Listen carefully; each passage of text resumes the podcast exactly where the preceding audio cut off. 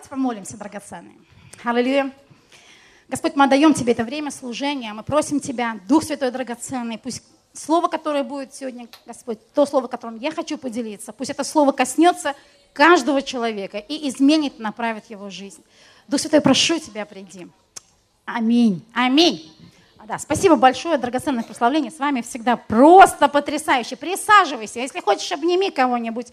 Если вдруг ты переживаешь, почему я молюсь, Дух Святой, приди, если он уже пришел, а, да, потому что я знаю, у нас есть люди, которые, ну вот сильно за это переживают, вообще за все эти формулировки, высказывания, слова, правильная постановка – я тебе скажу одну простую вещь, когда в очередной раз ты переживешь присутствие Божье, когда волна Его присутствия накроет тебя, когда вдруг Он потрясет тебя изнутри, весь мусор выкинет, или вдруг ты увидишь какое-то Божье чудо, ты поймешь, о чем я говорю. Когда ты чувствуешь, когда не просто Дух Святой, который оживил твою природу, твой дух, Он всегда с тобой направляет, но вдруг ты попал под водопад, вдруг тебе так повезло, ты на волне, вдруг тебя ударило нокаутом Его присутствия.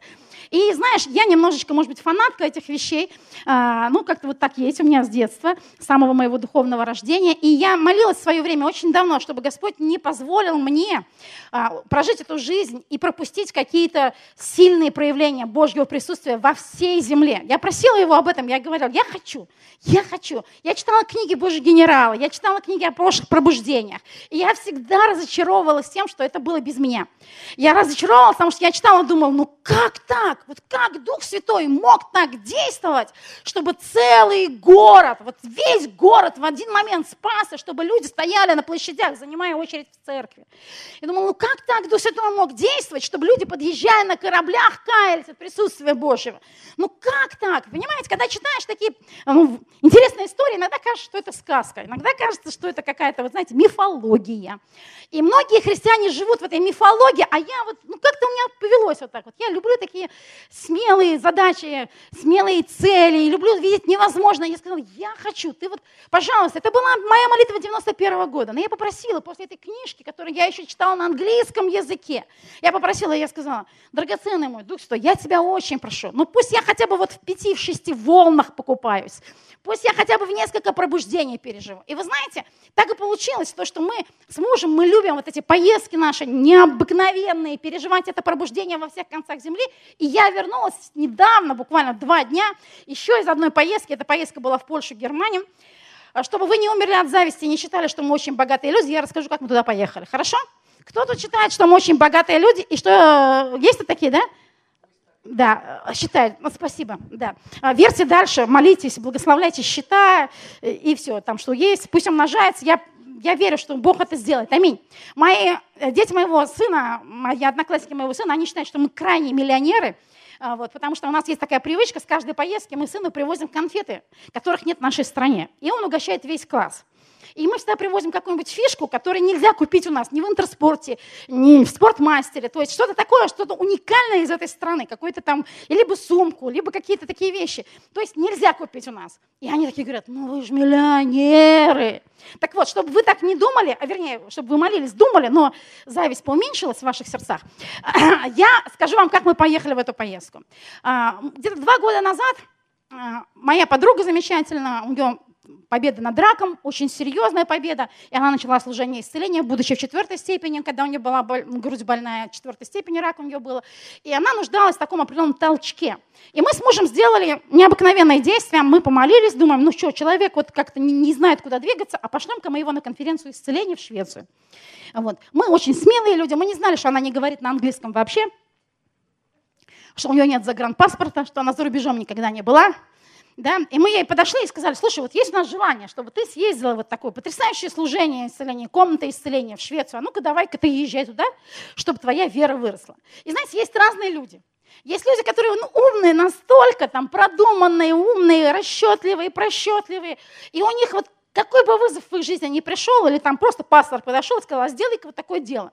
У них сразу две тысячи вариантов, почему я не могу это сделать. Ну, потому что вот а у нее еще этих вариантов было больше, потому что, во-первых, диагноз, она проходила химиотерапию, да, то есть это с кучей денег, она в Питер ездила для этой химиотерапии. Квартире нужен был ремонт, и семья молодая, и вообще все непросто, и денег взять неоткуда. И мы, в принципе, так с мужем верили, говорили, давай мы сделаем первый шаг, мы тебе купим билет, прямо до Швеции. Обратно сама?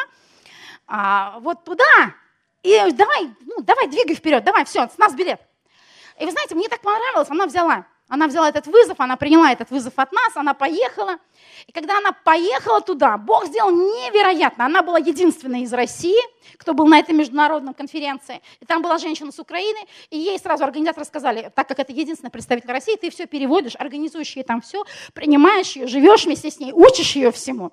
Вот, поэтому даже не знание языка, ни шведского, ни английского спасло ее. И у нас появилось служение исцеления, комната исцеления. Она вот уже больше, чем, я говорю, два года, на самом деле лет семь уже, наверное, прошло, да? Лет семь она назад ездила, наверное, да? Да, пять или семь лет. видите, как у меня с памятью. А вот, а пять или семь лет назад. И она уже победила диагноз, и все замечательно, все двигается. Но где-то вот пару лет назад она а, приехала на одну конференцию, другую конференцию, и увидела там двух братьев, Александра Контузорова и Александра Мунтиана, и подошла к ним, чтобы они помолились, и чтобы высвободить в ее жизни какое-то послание. Они сказали, вот мы двигаемся в дарах истолкования, в дарах пророческих, давай мы те послания высвободим.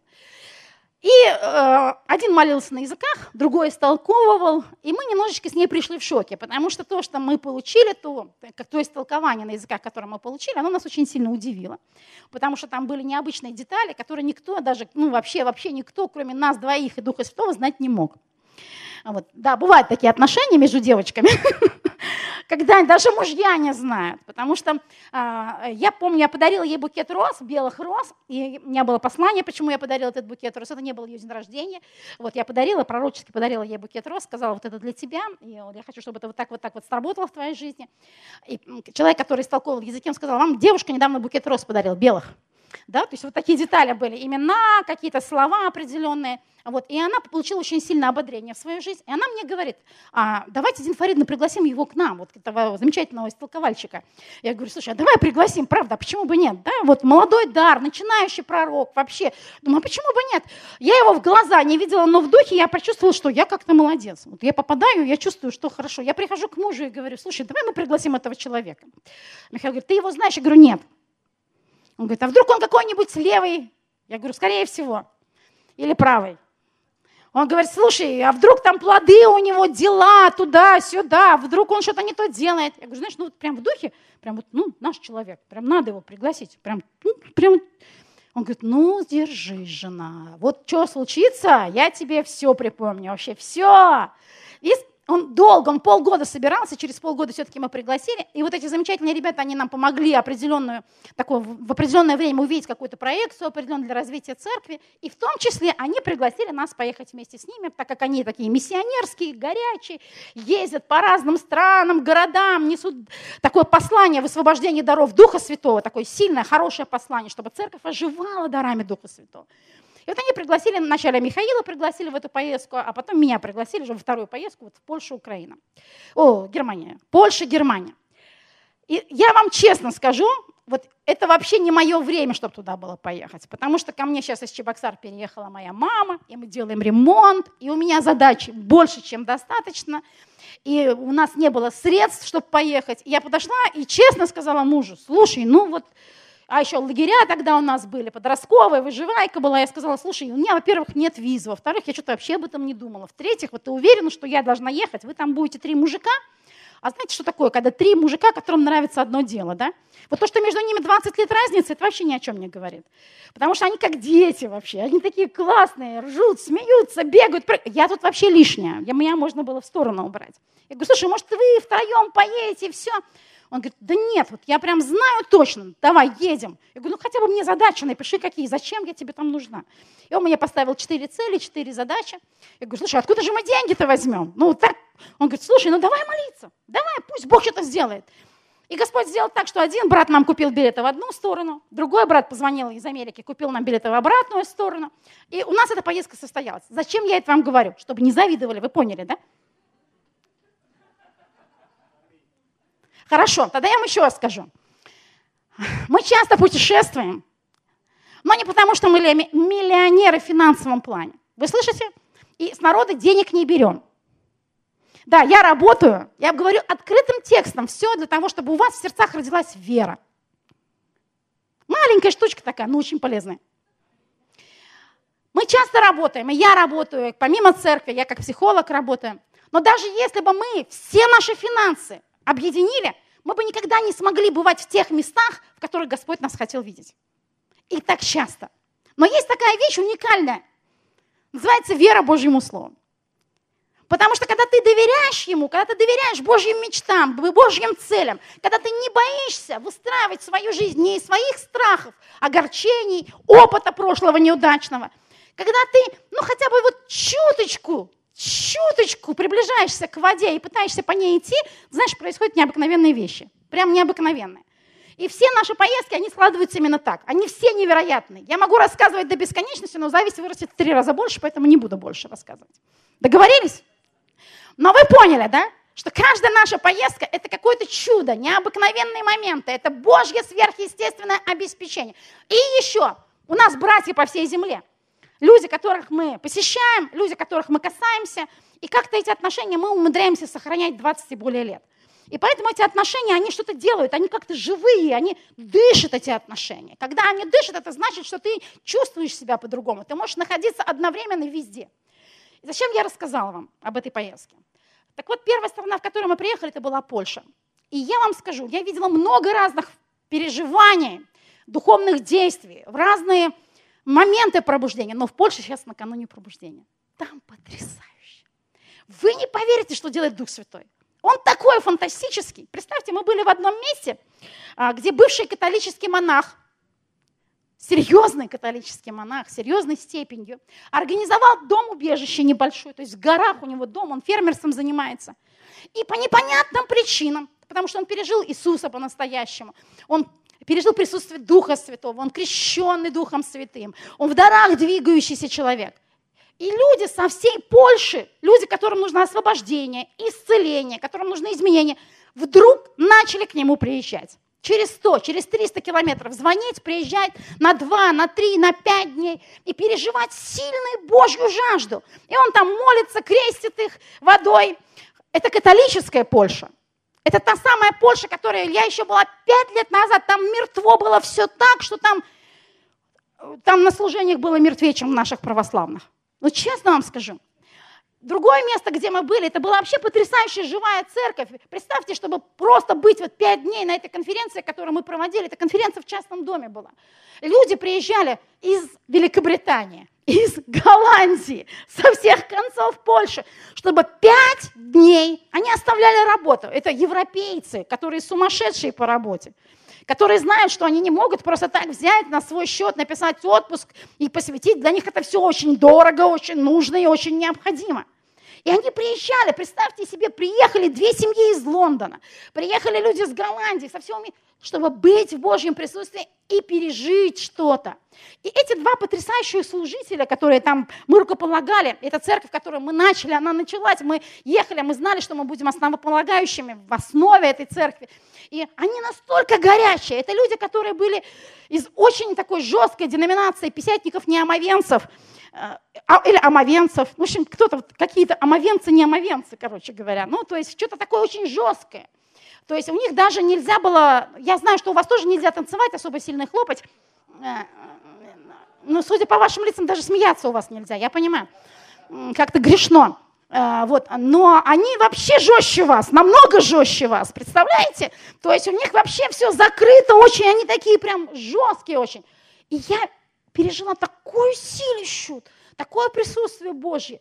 И я настолько была удивлена, как они вообще, к ним со всей Европы приезжают люди, чтобы пережить крещение Духом Святым, освобождение и водное крещение. Знаете, как они двигают Евангелие? Вообще очень необыкновенно.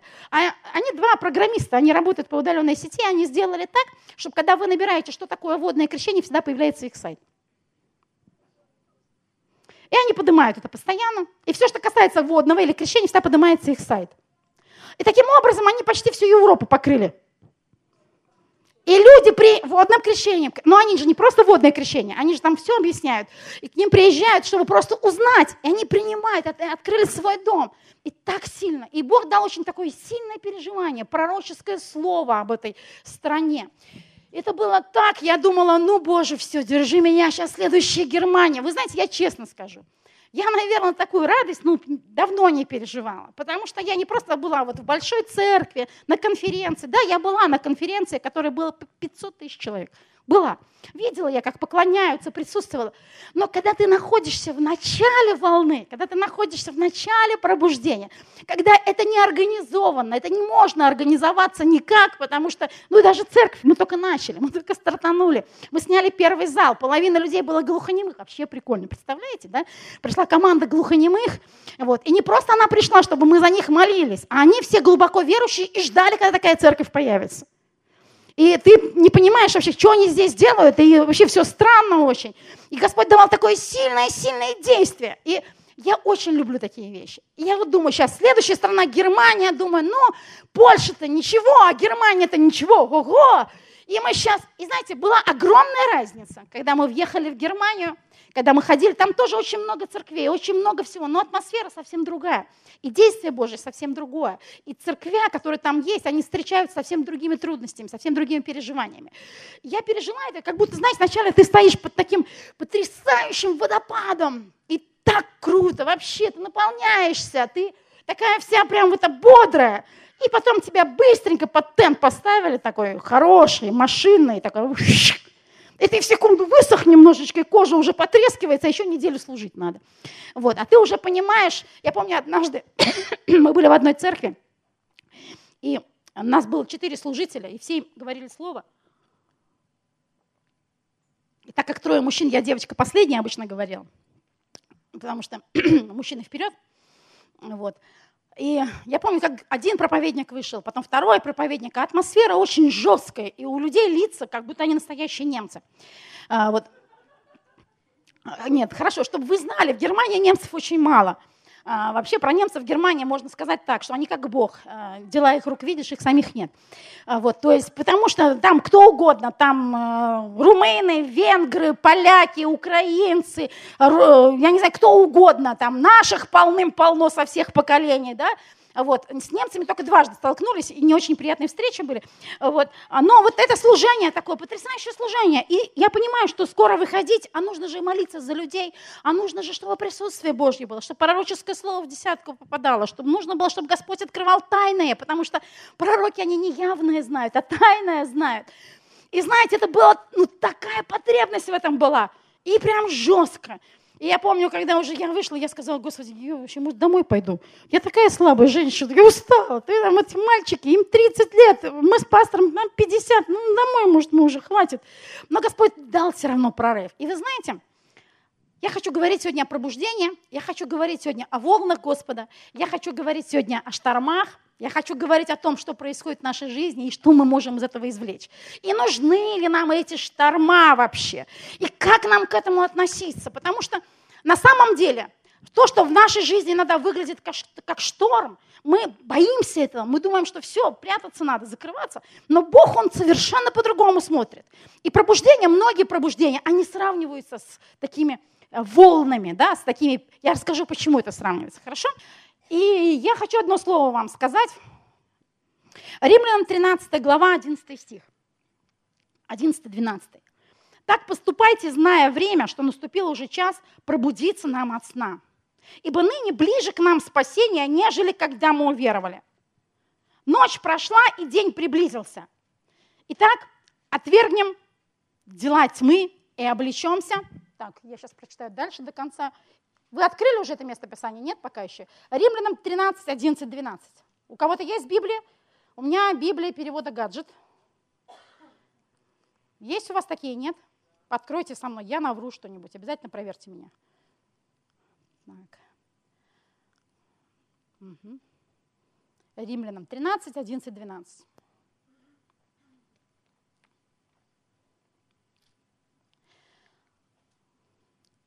Ночь прошла, день приблизился. Итак, отвергнем дела тьмы и облечемся в оружие света. Так поступайте, зная время, ибо наступил уже час пробудиться нам от сна. Ибо ныне ближе к нам спасение, нежели когда мы уверовали. Ночь прошла, а день приблизился. Итак, отвергнем дела тьмы и облечемся в оружие света. Вы знаете, мы иногда не понимаем, почему Господь, Он говорит какие-то такие воззвания к нам, чтобы мы сохраняли огонь, чтобы мы берегли свет, чтобы в нас был елей, да, потому что нам, нам кажется, ну вот мы обрели спасение, мы пришли ко Христу, ну и все хорошо, дальше спокойненько, ровненько растем до пришествия Иисуса. Вот растем вширь, вверх, я не знаю, там в количественном, в квартирном плане, в машинном плане растем, в церковном плане растем, ну просто вот как-то вот как-то дальше должно быть все хорошо. Я помню, у нас однажды один брат подошел ко мне, он освободился с реабилитации, у него Бог ему дал победу над зависимостью, Бог дал ему жену, Бог дал ему ребенка. Все замечательно. Он подошел ко мне и говорит, ну, в принципе, зачем мне Бог все это дал-то? Ну, подумайте, Дин Фарин, зачем мне все это Бог дал? Зачем мне Бог дал свободу от зависимости? Зачем мне Бог дал жену прекрасную, двух детей, бизнес? Зачем мне это Бог дал? Я думаю, ну, ну же, ну. Он говорит, правильно, правильно, чтобы я богател, чтобы я был правильным, чтобы я светлый такой, хороший такой, был в городе. И все, кто на меня смотрит, они говорят, ну вот, видно, христианин. Видно? Все, понимаете, я не могу, я не могу больше, вот как вот первые вот эти вот месяцы, таким горячим, все для Бога, все для Иисуса, вся моя жизнь. Я не могу, понимаете, ну надо успокаиваться когда-нибудь. Надо когда-нибудь уже начать и, ну, являть другую культуру, показывать миру варианты поведения, являть собой определенную такую форму жизни, мышления. И знаете, на самом деле, может быть, вы сейчас так не думаете, но многие так считают.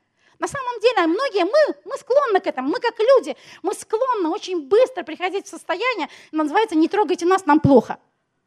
Ну, вообще, просто не трогайте нас. Однажды мой муж работал на работе на одной – и у такого потрясающего человека, Никита, он светильники поставлял из Польши, мой муж реализовывал, и однажды его пригласили на день рождения к маме Никите. И вот маме Никите 67 лет, а вот, и она очень не любила всякую, знаете, когда ее кто-то дергал, кто-то вот ее напрягал, какие-то трудности в ее жизни возникали. Ей так это не нравилось, и она сказала, слушай, сын, давай так, я не буду с вами жить, потому что вы меня напрягаете, вот, поэтому вот у меня, вот, ты мне купи квартиру, обставь ее, я не буду ходить в магазин, меня там напрягают все, Поэтому ты мне продукты привози, пожалуйста. Я не буду ходить в больницу, в поликлинику, меня напрягают там все. Поэтому давай ты мне вот личного врача привози сюда. И она 4 года была в таких идеальных условиях. Представляете, в квартире, с мебелью, кондиционером, продуктами. Врач приходит домой, давление мерит, все измеряет, и ее ничто не напрягает. Ну не жизнь ли, а вообще красота, да? Но через 4 года случилось событие, внуку исполнилось 5 лет, надо было прийти на день рождения, и вот на этом день рождения встретилась мой Михаил, и это потрясающая женщина. И когда она сидела, Михаил говорит, у нее лицо было такое, знаете, И она через 15 минут встала и сказала, как вы меня достали все.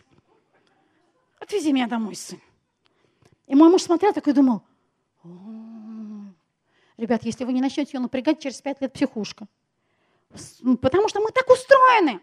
Мы так, это нам кажется, нашей плоти хочется вот такой вот жизни. Нам хочется быть упакованными, нам хочется, чтобы нас никто не трогал. Нам, это не потому что, значит, потому что в гробу так и будет. Все у тебя будет в гробу. Вообще ни с чем нуждаться не будешь. Я тебе это гарантию даю. Я не видела ни одного человека, который в гробу возмущается размером тапочек. Не видела. Я не видела ни одного. Пойми, пожалуйста, и плоть, она хочет туда, в гроб. Она готовится к нему, понимаете? Вы что думаете, почему люди так переживают за то, останутся у них деньги после смерти или не останутся? Именно по этой причине, чтобы тапочки по размеру подходили. Понимаете? Потому что хочется, хочется вот этой упакованности. Но дух хочет другого. Дух Божий хочет другого. Дух внутри себя хочет другого. Поэтому Бог говорит об огне, о елее. Поэтому Он говорит нам о волнах. Поэтому Он тащит нас куда-то. Поэтому Он не разрешает нам успокаиваться. Потому что Дух Божий, Он хочет другого. Он вообще дышит где хочет. И вообще приходит не пойми откуда. Уходит не пойми никак не вкладывается в наши комфортные понятия. Никак не упаковывается. И жизнь никак не упаковывается, если ты в Духе Божьем и следуешь за Ним. Аминь. Итак, что же здесь говорится? Здесь говорится, что спасение ближе, чем уверовали. Представляешь себе, Бог хочет пробудить тебя, чтобы твое состояние, чтобы ты понимал время, осознавал время. И вот это соза, переживание спасения, спасение души, тела, духа, чтобы это соза было ближе к тебе, чтобы ты в присутствии Божьем был ближе к своему спасению, чем в момент, когда ты уверовал. Я помню, когда я уверовала. Я уверовала в 91 году, 11 апреля. У, я столько чудес пережила. Первый раз через два месяца бесов выгоняла.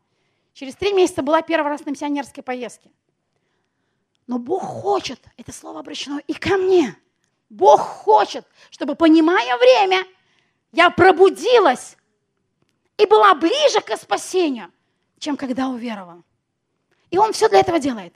Он меня постоянно штормит из-за этого. Постоянно что-нибудь придумывает. Ему нужны постоянные шторма в моей жизни. Знаете, несколько лет назад, может быть, около трех лет назад, я порвала связку на ноге. Я падала очень долго. Меня, я подворачивала ногу, падала. И много лет я считала, что это мое такое качество, что я неуклюжая, что я чуть-чуть... Я не знала, что у меня просто косточка с одной стороны хорошо прикрепляется, с другой стороны совсем плохо прикрепляется. И я не знала до такой степени, что мне пришлось однажды попасть в больницу очень серьезно, с разрывом связки. Я не могла ходить, я ничего не могла сделать. И когда мне врач сказал, он сказал, послушайте, два года вам придется ходить в гипсе. Или нам там специально сейчас есть такие ортезы жесткие, которые без гипса. Два года принимать сильные препараты. И ни в коем случае не падать, иначе мы железками закрепим вашу ногу, и она не будет двигать. Вы видели, как я прыгаю?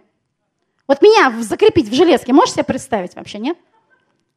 И я, я сказала, доктор, вы меня простите, я не могу. Вот я такой человек, я не могу, мне нельзя в железке.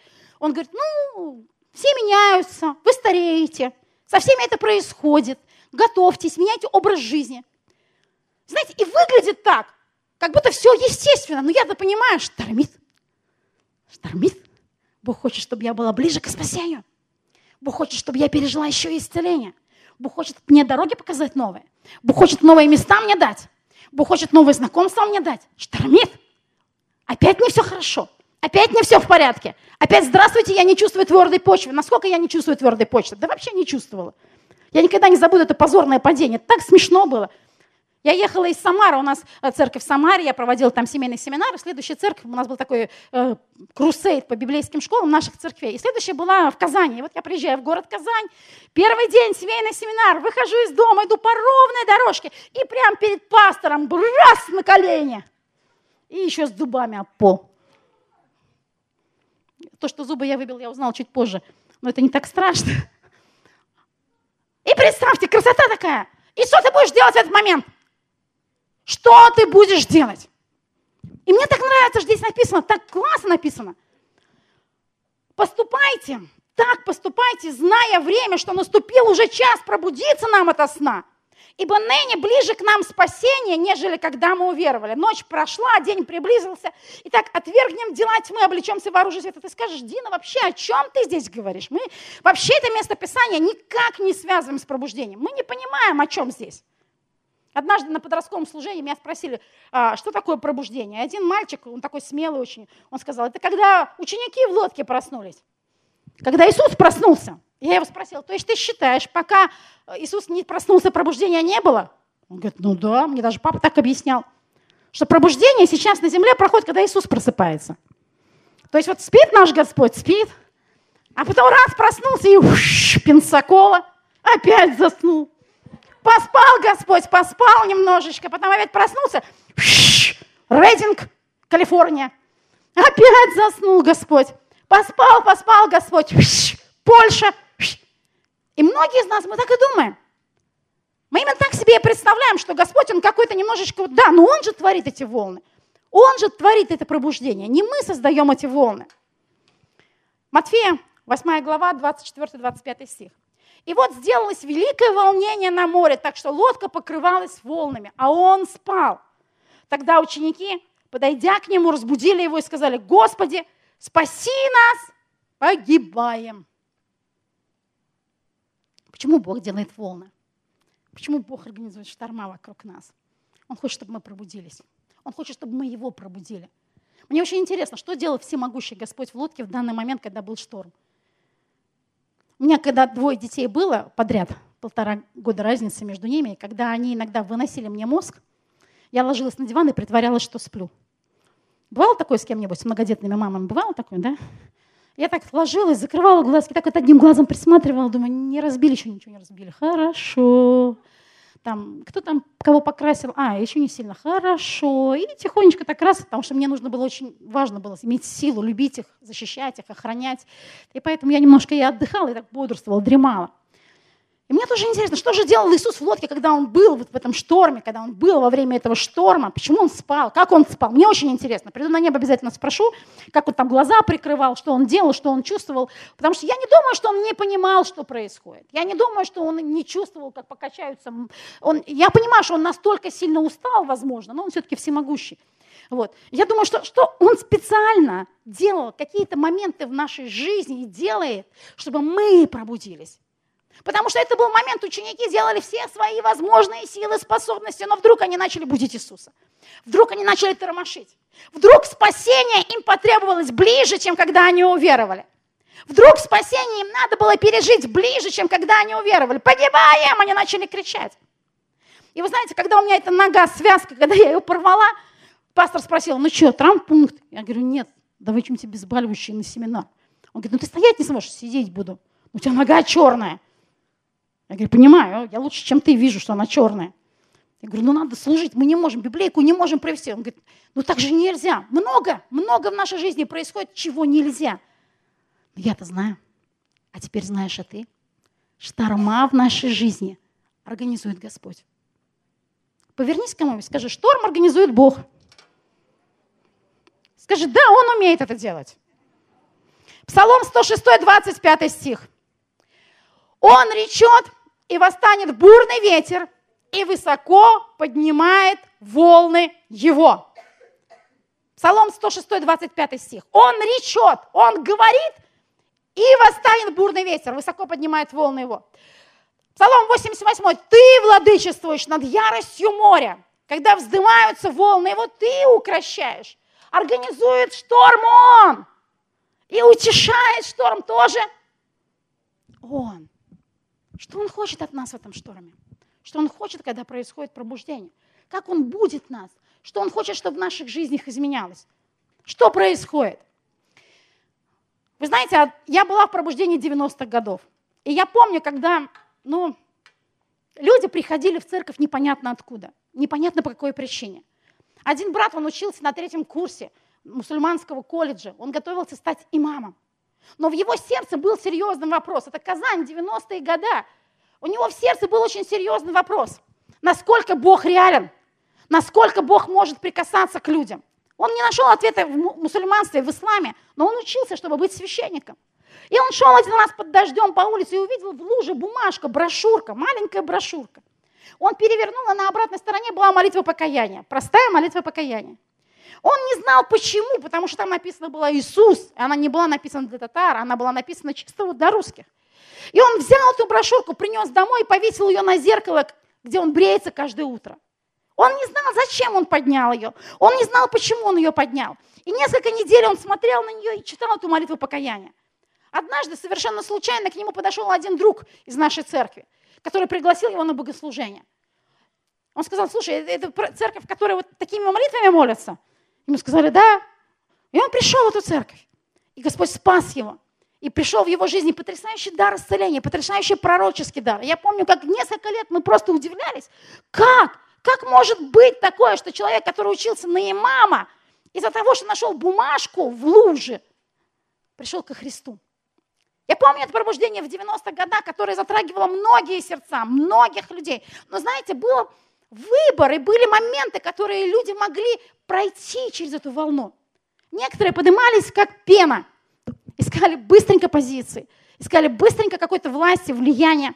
Внутренние все эти мотивы, амбиции, они поднимались наверх, и как пена, она моментально рассеивается. Знаете, пена вообще живет очень недолго. Любая пена. Да, она на самой вершине, да, она на самой вот верху, но она очень долго не живет. Она рассеивается, она всегда имеет самые неприятные запахи, самые неприятные вещи поднимает.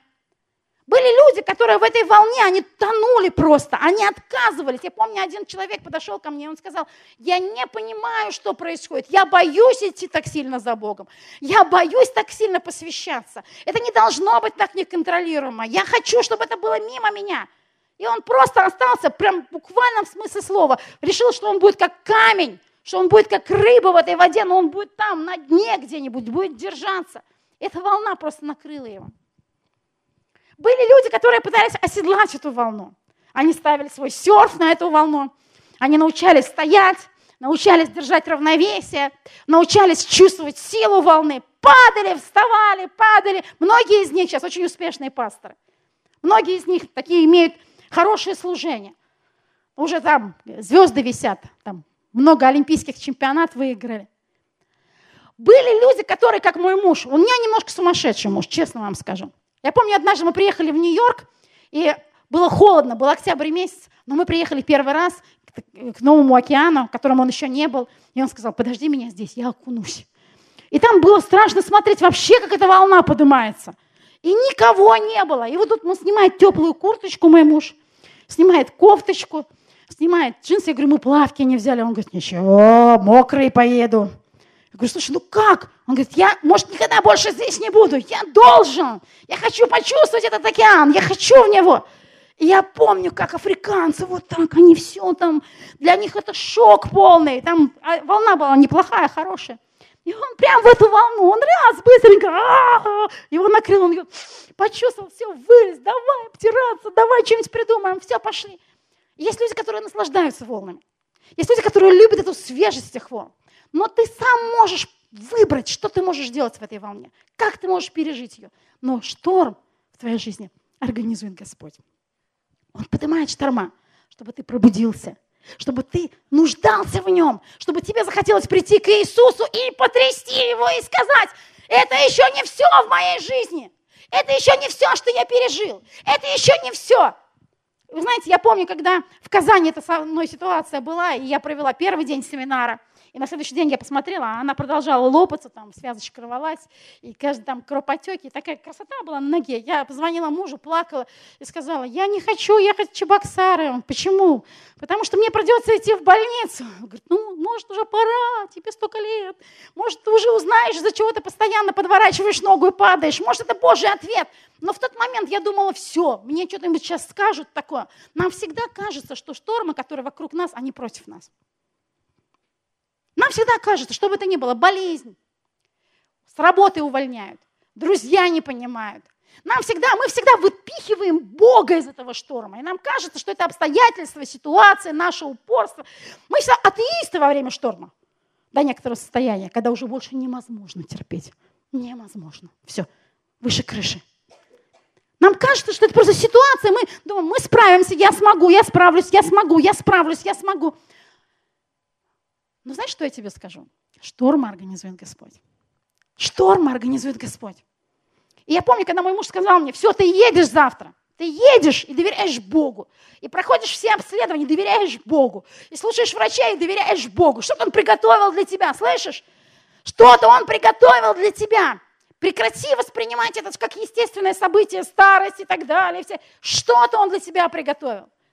И знаете, когда я вышла с там предписаниями, купила этот ортез, и потом не могла ходить, и надо было пить лекарства целых два месяца, потом пришлось лететь в Питер, чтобы специальный протез личный покупать под ноги. У меня в духе моем было только одно. Господь, ну два года это слишком много, на два месяца я согласна, но я хочу понять для чего. Я хочу понять, что ты хочешь сделать с моей жизнью. Я знаю, что это ты организовал. Я знаю, ты сделал этот шторм. Я хочу понять, для чего. Чтобы что изменилось в моей жизни. Я могу ответить вам сейчас. Вы видели, я прыгаю, танцую, да, то есть хожу. Два, больше, чем два года я не падала ни разу. Слава Богу, дайте слава Богу вместе со мной. Слава Богу. Это на самом деле большое величайшее чудо, потому что моя, моя стопа держится, держалась на тот момент с одной стороны только на связке, а с другой стороны там такой момент, что у меня полностью сустав выпадал, полностью. Я не могла бы это сделать никогда. Но больше, чем два года я хожу. И знаете, это хождение верой на самом деле. И все мои прыжки, танцы верой. И мой муж знает, что я боюсь подвернуть ногу. До сих пор я сражаюсь со страхом. И я верю каждый раз, что я не упаду, что я буду стоять прямо, что я смогу пройти. Но знаете, что это сделало в моей жизни? Это вытолкнуло меня в новую сферу, сферу исцеления. Она опять стала новой для меня. Но я уже была в ней столько лет. Но я уже столько лет все про это знаю. Но я уже научилась верить. Спасение к тебе ближе. Пробудись от сна. Спасение к тебе ближе, чем когда вы уверовали. Различай времена. Бог подводит тебя во время шторма к определенному состоянию, когда ты понимаешь, что что-то в тебе уснуло, что-то в тебе пропало, где-то ты потерялся, где-то ты стал другим, спящим. И Бог, Он не хочет этого. Спасение к тебе ближе. И я опять, вдруг меня Бог толкнул опять в сверхъестественное исцеление. Он начал мне говорить, слушай, никак естественно, никак. Ты не сможешь естественно, никак. Тебе нужно чудо. Тебе нужно чудо. Никак, тебе придется проповедовать. Я приготовил тебе поездки, я приготовил тебе маршруты, тебе придется бегать, тебе придется прыгать, тебе все это придется делать. Никак по-другому. Никак. Бог готовит пробуждение. Бог организует штормы, чтобы спасение было ближе, чем когда ты уверовал. Ближе. Бог хочет, чтобы ты переживал Его присутствие, и чтобы ты был тем самым человеком, который пробудет Иисуса, и который будет все менять в твоей жизни. Аминь. Можно дать Богу аплодисменты. Я стараюсь для вас всячески. Хорошо, я прочитаю еще одно место Писания. Иуда 1.13. «Свирепые морские волны, пенящиеся с рамотами своими, блуждающие, которым блюдется мрак тьмы навеки». Иуда один раз сравнивает людей, отступивших вот с этими пенами.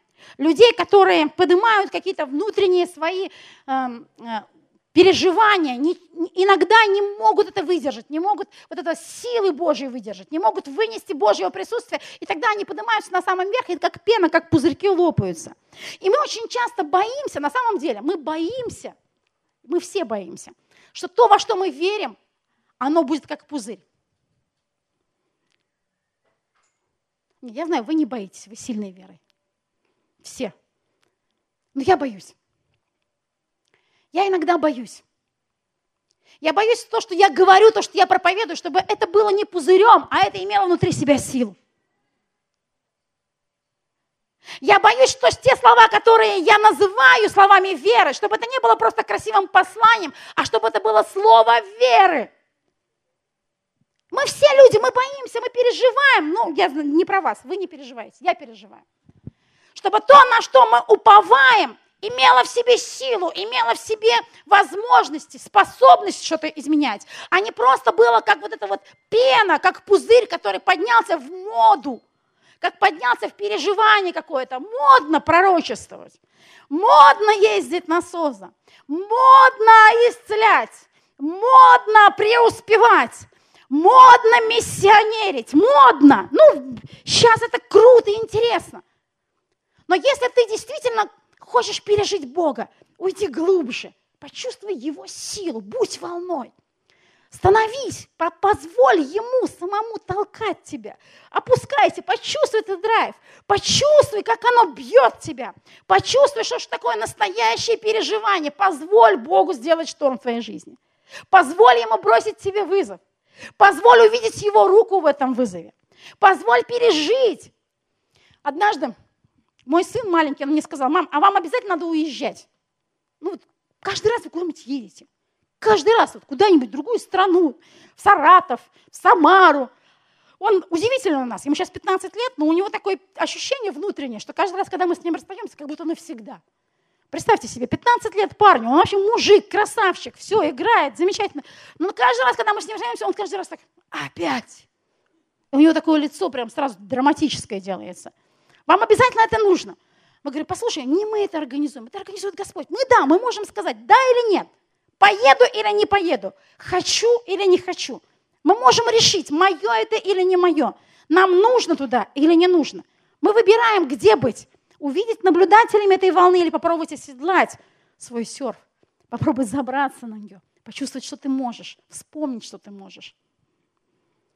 Но это наш выбор. Я помню, когда с этой ногой я позвонила, сказала, Миш, молись за меня. Я тебе сейчас ногу фотографию пришлю. Я прислала ногу фотографию. И он такой, мама, тебе нужно чудо. Я говорю, да, мне нужно чудо. Он говорит, и, и, ты вернешься домой. Я говорю, нет, я должна дальше проповедовать.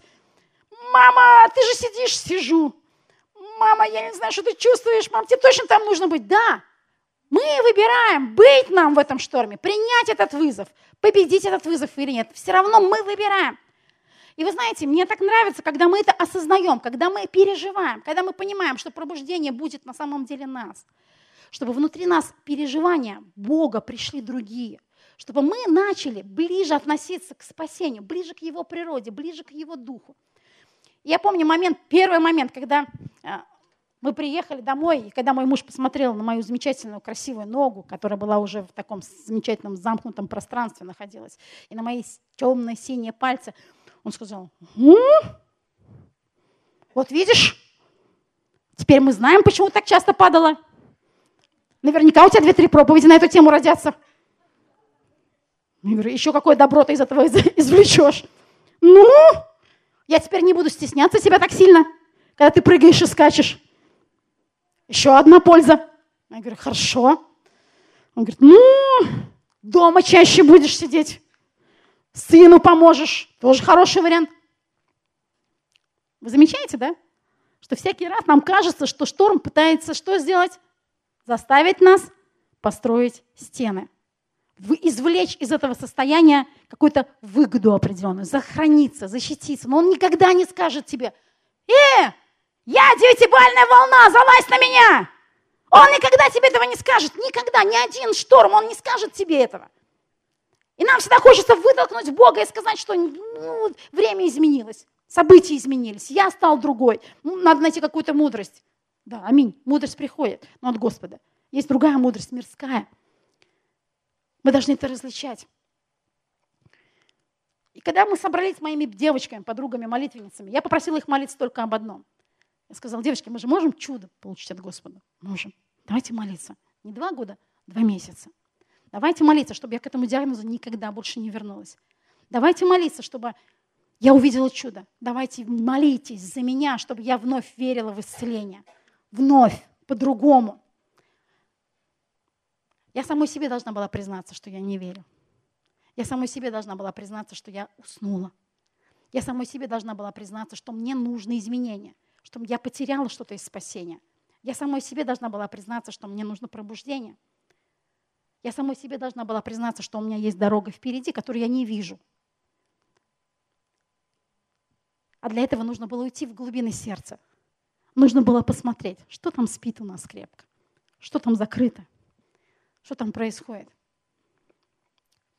Знаешь, когда ты честный сам собой, когда ты воспринимаешь этот шторм, и ты не боишься, ты заходишь на него, ты поднимаешься на него и говоришь, Господь, я хочу позволить тебе, говори в мое сердце.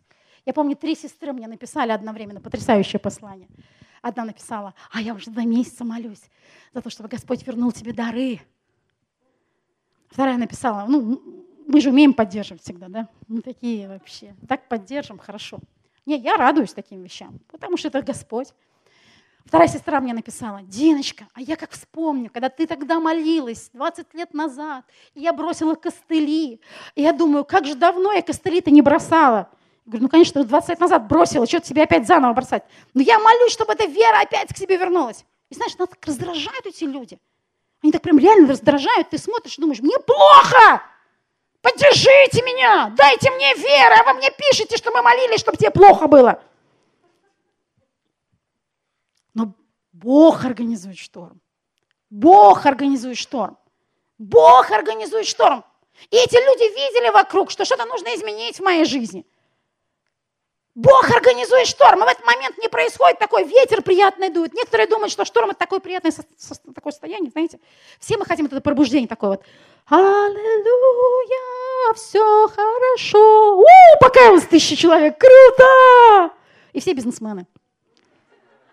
И церкви построили, политику заменили, все. Вот такое мы хотим пробуждение. Ты был вообще в шторме, нет? Ты переживал когда-нибудь? Ты небольшой волне на Черном море плавал когда-нибудь? Я помню, однажды мы делали лагерь, собрали детей, поехали, повезли их на, Новороссийск, на Черное море, и там была волна, и они решили полежать на камнях. Я сказала, пожалуйста, двигайтесь вперед, вас поцарапает. Но им было прикольно. И когда эти мелкие камушки расцарапали их всех, и они потом на следующий день ходили, такие, ой, что у меня все чешется вот здесь. Говорю, добро пожаловать. Это маленькая волна. И когда была сильная волна, мы смотрели издалека, они пошли купаться. А они сказали, здорово, здорово. Я говорю, хотите туда, внутрь? Нет, нет, камни побольше будут на спине. волна, шторм, который ты думаешь, что это вот, вот на самом деле трагедия твоей жизни. Нет. Бог организует его. Я говорю сегодня только одно послание. Я несу только одну новость вам. Она очень простая. Бог тот, кто организует штормы твоей жизни. И Он организует их для того, чтобы ты проснулся. И не просто проснулся, а стал ближе к спасению. Разбудил Иисуса, приблизился, схватился за его одежду, как однажды схватилась женщина с кровотечением. Схватился за его одежды, потряс его, чтобы ты стал ближе к спасению, чем когда ты уверовал, чем все твое прошлое христианство, чем все твои прошлые переживания, ближе, потому что ты все еще нуждаешься в Спасителе. Ты все еще по-настоящему нуждаешься видеть его чудеса. И все шторма в твоей жизни организует именно Он. Не выталкивай его оттуда. Не пытайся извлечь выгоду. Не прячься, чтобы тебе было просто приятно и хорошо. Увидь, услышь голос Господа, который ревет, чтобы у тебя был шторм. Услышь, куда Он тебя дальше тащит. Куда Он тебя хочет поднять. Какие паруса Он надувает. Где Он хочет, чтобы ты пережил Его силу. Что Он хочет нового изменить в твоей жизни? Как ты можешь быть ближе к спасению, чем раньше? Можно группу прославления вы выйдете, а мы встанем все с вами. У меня не каноническое послание сегодня, я понимаю, вам сложно. Ты владычествуешь над яростью моря. Аллилуйя. Господь владыка над яростью моря. Он тот, кто устраивает шторм в нашей жизни. Он Господь, владыка.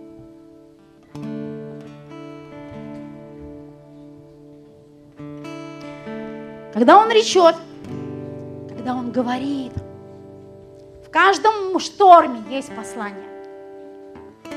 Ты слышишь? В каждом шторме твоей жизни голос Господа. В каждом шторме твоей жизни есть послание – или с послания. Но в каждом шторме, когда он штормит, он что-то говорит. Псалом 106, 25. Он речет, и восстанет бурный ветер, и высоко поднимает волны его.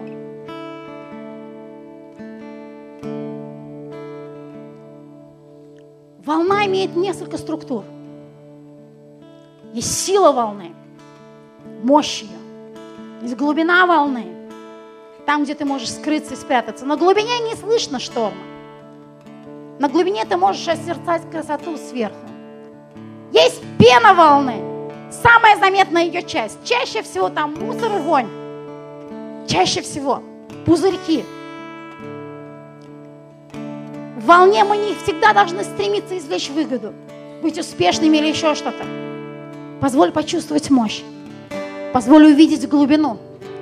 Позволь Господу понять, почему ты там находишься. Что Он хочет сделать для тебя.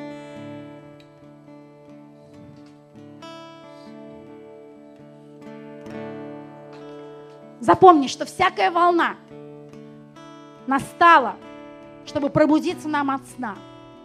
Ибо ныне ближе к нам спасение, нежели когда мы уверовали. Всякая волна настала, чтобы пробудиться нам от сна. Не потому, что Бог хочет потопить тебя, разрушить тебя, нет. Не потому, что Бог, Он хочет, чтобы этой волной твою жизнь сломать, или как многие думают, он просто испытывает до бесконечно. Да знает Он все, что у тебя в сердце. Да знает Он все помышления твои, все страхи твои, все основания. Все это Он знает волна для того, чтобы ты пробудился, чтобы ты проснулся. Потому что ныне спасение ближе к тебе, чем когда ты уверовал. Все, что ты считаешь, что ты знаешь, все, что ты считаешь, что ты уже прошел, я уже верю. Я верю в исцеление, я верю в пробуждение, я все это знаю. Значит, волна будет скоро. Значит, шторм будет скоро, чтобы ближе, чтобы ближе к Спасителю, чтобы ближе к Нему. И волна заставит тебя оказаться в одной лодке с Иисусом. И она заставит тебя будить Его, прикоснуться к Нему, трясти Его. Это хорошо. Он там давно спит. Он спит для того, чтобы ты его пробудил. Он не спит для того, чтобы издеваться над тобой. Он просто ждет. Когда? Когда ты прикоснешься, когда ты скажешь, когда ты захочешь, чтобы это прекратилось, когда ты будешь нуждаться в спасении, когда ты начнешь понимать, что ты погибаешь без Него, без Его силы, без Его слова, без Его прикосновения. Он жаждет, чтобы мы разбудили Его, чтобы мы потрясли Его. И у Него есть короткое послание. Он запретит волне, если Он захочет. И Он организует новую, если Он захочет. Но Он всегда там. Он не бежит от волны. Бог организует штормы. Бог организует пробуждение чтобы в нашей жизни мы пробудились от сна и были ближе к спасению.